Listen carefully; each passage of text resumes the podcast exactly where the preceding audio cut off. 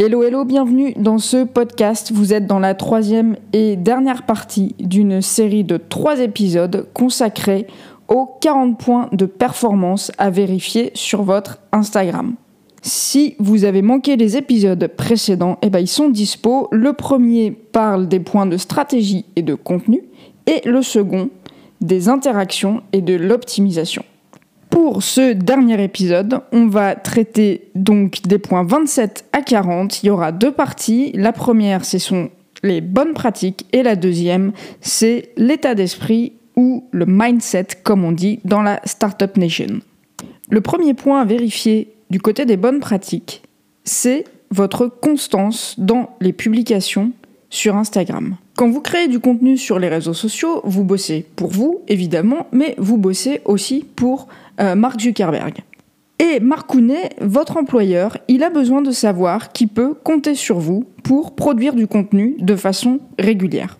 La conséquence directe, c'est que l'algorithme va tenir compte de votre régularité. Je sais que souvent en coaching, vous me posez la question de la quantité de postes que vous devez faire. C'est évidemment une question à intégrer à votre stratégie, mais elle est finalement moins importante que cette question de la constance. Il vaut mieux produire peu, mais le faire de façon très régulière, que de produire 10 euh, publications au mois de mai et seulement 2 au mois de juin parce que vous n'avez pas eu le temps. La constance, c'est vraiment l'une des bonnes pratiques majeures à adopter sur les réseaux sociaux. Pour euh, appliquer cette constance, d'une, il faut l'intégrer, comme je le disais, à votre stratégie, et deux, il faut aussi se dire que quand vous avez besoin de moduler, parce que plutôt dans le sens où vous avez plus à dire que d'habitude, eh ben, il vaut mieux se reporter sur les autres formats Insta, que sont euh, IGTV, les stories et euh, Reels, que de blinder le feed, parce que cette notion de constance, c'est surtout sur le feed qu'elle est importante. Autre point à vérifier qui peut altérer votre visibilité et vos performances, c'est de ne pas être présent.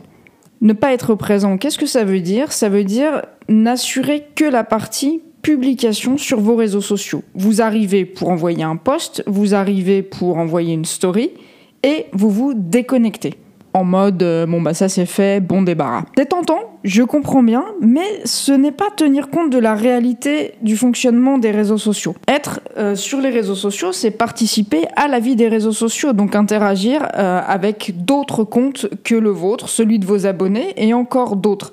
Ça a quand même euh, des avantages autres que purement flatter l'algorithme, c'est que de toute façon, c'est l'échange avec les autres qui va rendre votre présence sur les réseaux sociaux plus, plus intéressante et donc plus motivante dans le temps ce qui finalement nous ramène euh, à la constance du point précédent. Du coup, ne pas en faire assez, bah, ça peut vous nuire, mais à l'inverse, en faire trop, c'est pas une bonne chose non plus. Troisième point à éviter absolument, c'est de spammer. Spammer, on peut le faire sans s'en rendre compte. Ça prend plusieurs formes, telles que faire trop de posts dans la même journée plutôt que de les échelonner dans le temps mettre euh, trop de hashtags. Avant c'était plus que 8, maintenant plus que 4, c'est déjà trop de hashtags.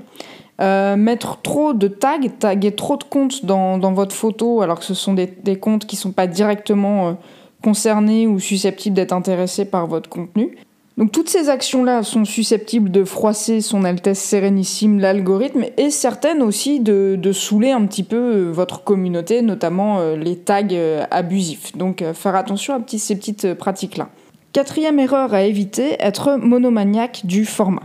Si vous ne faites que des publications dans le feed ou que des publications dans les stories ou que des reels, ça va brider votre visibilité. Instagram adore qu'on joue avec tous les outils qui ont été mis à votre disposition. Dernier point pour ce qui concerne les bonnes pratiques, c'est la façon dont vous recrutez de nouveaux abonnés. Vous pouvez penser à un tas d'actions pour recruter euh, à travers votre contenu, à travers les hashtags, à travers la sponsor, l'influence, etc.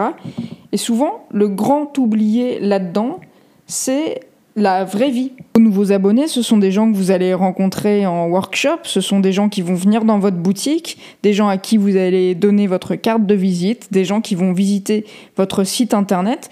Tous les supports et toutes les occasions sont de bonnes occasions de gagner de nouveaux abonnés, de rester en contact avec les gens que vous rencontrez tout simplement, avec qui votre business est en contact. Et ah bah tiens, non, c'était pas le dernier point, j'en ai oublié un. Ce qui peut freiner votre progression aussi, c'est le refus de faire de la sponsorisation. Alors, de ce que j'ai constaté, souvent il y a deux raisons. La première, c'est un refus de donner de l'argent à Facebook. Bon, bah ça évidemment, vous faites comme vous voulez, mais en tant que communicante, je vous mets quand même au défi de trouver un moyen de communication avec un meilleur rapport qualité-prix que de la sponsorisation Facebook ou Instagram. Et la deuxième, c'est que vous avez déjà fait quelques essais et que ça n'a pas fonctionné. La sponsorisation n'est pas forcément un outil très simple à manier parce que pour le coup, c'est vraiment un outil de publicitaire. Pour réussir, ça demande plusieurs choses. La première, c'est de vraiment très bien sélectionner la publication qu'on va sponsoriser. Et la seconde, c'est de bien la paramétrer. Alors d'abord, je connais très peu d'exemples de gens qui ont obtenu de bons résultats avec de la sponsor automatique. Mais si ça a marché pour vous, n'hésitez pas à venir m'en parler sur mes réseaux, ça m'intéresse d'avoir vos retours. Mais ma préconisation, c'est vraiment de passer du temps sur la façon dont vous allez remplir tous les champs disponibles pour paramétrer euh, votre sponsor et notamment les centres d'intérêt parce que c'est vraiment la clé de la réussite de votre sponsor. Voilà, cette fois, on est bon pour la partie bonne pratique. Mais pourquoi diable je te parle de mindset pour les réseaux sociaux? Parce que créer son contenu et surtout le publier, eh ben c'est s'exposer tout simplement. Et ça ne va pas de soi pour tout le monde. Et ça peut faire peur, surtout si on n'a pas l'impression de maîtriser ce qu'on fait.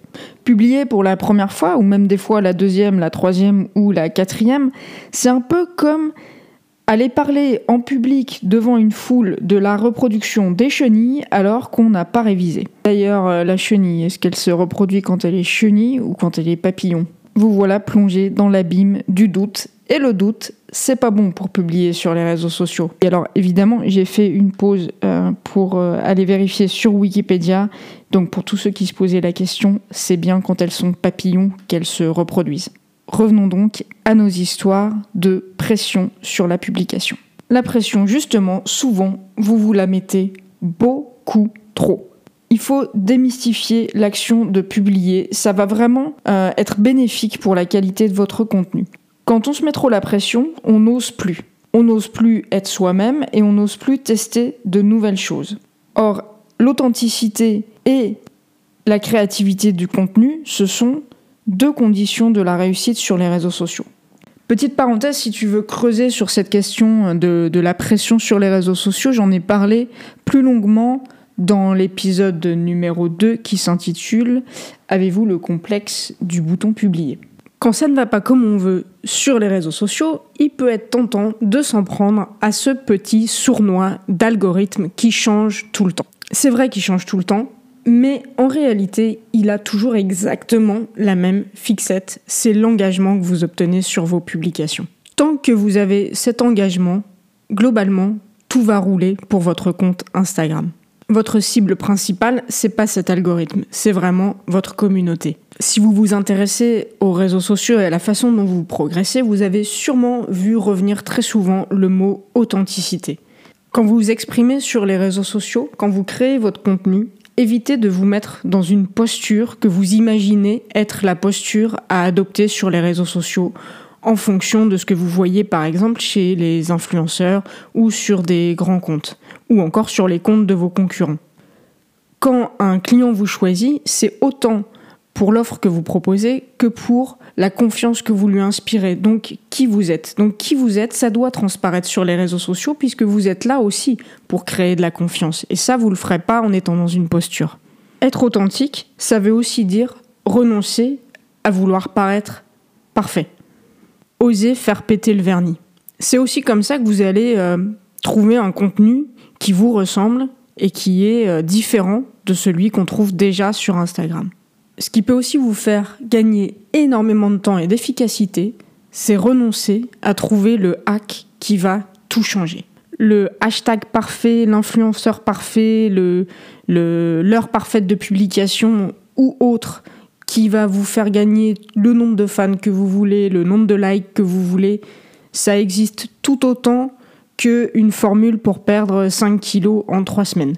Vous n'y croyez pas sur euh, d'autres sujets, n'y croyez pas non plus pour les réseaux sociaux. Ce qui vous sera réellement profitable, c'est de travailler sur le fond et dans le temps.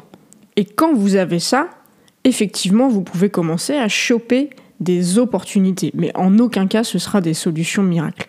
Alors, pour continuer sur cet item, travailler et s'investir sur le fond dans le temps, évidemment, euh, c'est important, mais pour autant, il ne faut pas le faire à l'aveugle, c'est-à-dire qu'il faut vous assurer d'avoir progressivement des résultats. Et ça, c'est un écueil dans lequel certains euh, entrepreneurs peuvent tomber, c'est qu'ils sont tellement euh, contents d'avoir trouvé leur rythme, d'avoir trouvé leur contenu et de poster régulièrement que finalement, publier pour publier les satisfait et ils laissent passer trop de temps avant de regarder objectivement leurs statistiques en se disant euh, certes, je poste, mais est-ce que j'atteins mes objectifs ou est-ce qu'en tout cas je vais en direction significativement de mes objectifs, oui ou non? Alors bien sûr, regarder ses stats, ça veut dire regarder euh, l'engagement qu'on a sur ses publications, la croissance de sa communauté.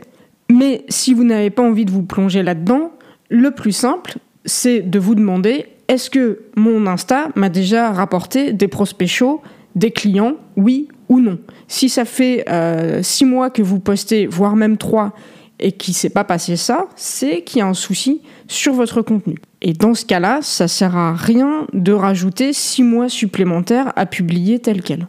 Il faut remettre en question la stratégie. À l'inverse, évidemment, il ne s'agit pas de tout le temps se remettre en question, c'est-à-dire tout le temps à chaque poste.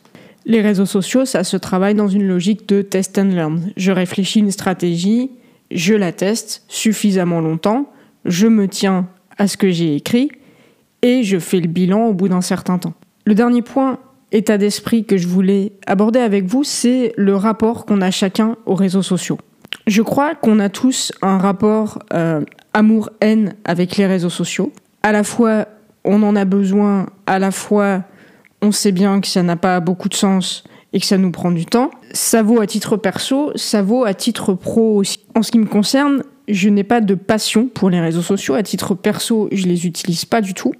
Mais à titre pro, euh, je me pose pas la question. Pour moi, c'est un support de com parmi d'autres et c'est un support de com qui a énormément d'avantages et qui propose énormément d'opportunités. Le véritable intérêt des réseaux sociaux, c'est de se rapprocher de créer des liens avec une communauté. C'est pas euh, l'outil physique en soi. Il m'arrive régulièrement que des, des prospects me disent euh, je voudrais que tu me formes sur les réseaux sociaux, mais moi je te préviens, je déteste les réseaux sociaux. Alors je dirais que derrière ça, il y a deux haines entre guillemets des réseaux sociaux. La première, c'est je déteste parce que je ne maîtrise pas j'y passe du temps, mais j'ai pas l'impression de savoir euh, où je vais. Je suis, je suis comme un automobiliste euh, qui a pas mis son GPS et qui est paumé dans une ville qu'il connaît pas. Si c'est que ça, entre guillemets, effectivement, moi, euh, le GPS, je suis là pour vous le donner. Donc si c'est ça qui vous manque, derrière, cette haine des réseaux sociaux, elle va disparaître. Par contre, il y a des gens qui détestent ça parce que ils n'aiment pas s'en occuper, ils n'ont pas du tout envie de le faire, ils n'ont pas envie de consacrer du temps à ça, ni pour apprendre, ni pour s'en occuper par la suite. C'est tout à fait entendable, évidemment, mais si c'est votre cas, surtout, mais ne perdez pas de temps là-dessus.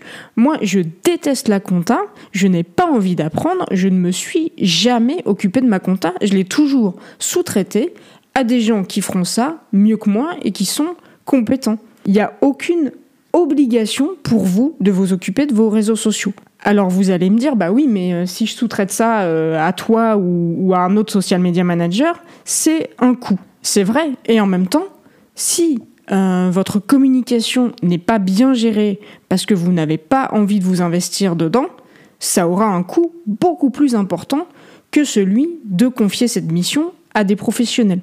Et pour revenir euh, brièvement à ceux qui n'aiment pas les réseaux sociaux parce qu'ils ont l'impression de ne pas maîtriser, je vous rassure, à partir du moment où vous allez avoir une stratégie bien construite et que vous allez apprendre le fonctionnement des réseaux sociaux, en fait, ça ira très bien. Si demain vous décidez de vous mettre euh, à un sport euh, comme le golf sans prendre aucun cours, je pense que vous allez passer une très mauvaise heure à pas toucher une balle et à vous faire mal au dos. Par contre, une fois que vous aurez pris un cours, vous allez commencer à trouver ça marrant et vous allez commencer à progresser. Et eh ben les réseaux sociaux, c'est exactement la même chose, c'est un apprentissage comme un autre. Et c'est pas plus inné euh, qu'autre chose. Donc, euh, si ce qui vous frustre, c'est de ne pas maîtriser, bah, prenez le temps d'apprendre, tout simplement. Et voilà, c'est tout pour cette série. Si vous voulez euh, échanger de ces sujets avec moi, n'hésitez pas à me rejoindre sur les réseaux sociaux. Sur Instagram, c'est Let's Talk, L-E-T-S-T-O-L-C. Sur Facebook, c'est les groupes, les ateliers réseaux sociaux. Et abonnez-vous pour ne pas manquer les prochains épisodes. PS, euh, si tu des copains entrepreneurs qui galèrent sur leurs réseaux sociaux, n'hésite pas à leur partager ces épisodes. Ciao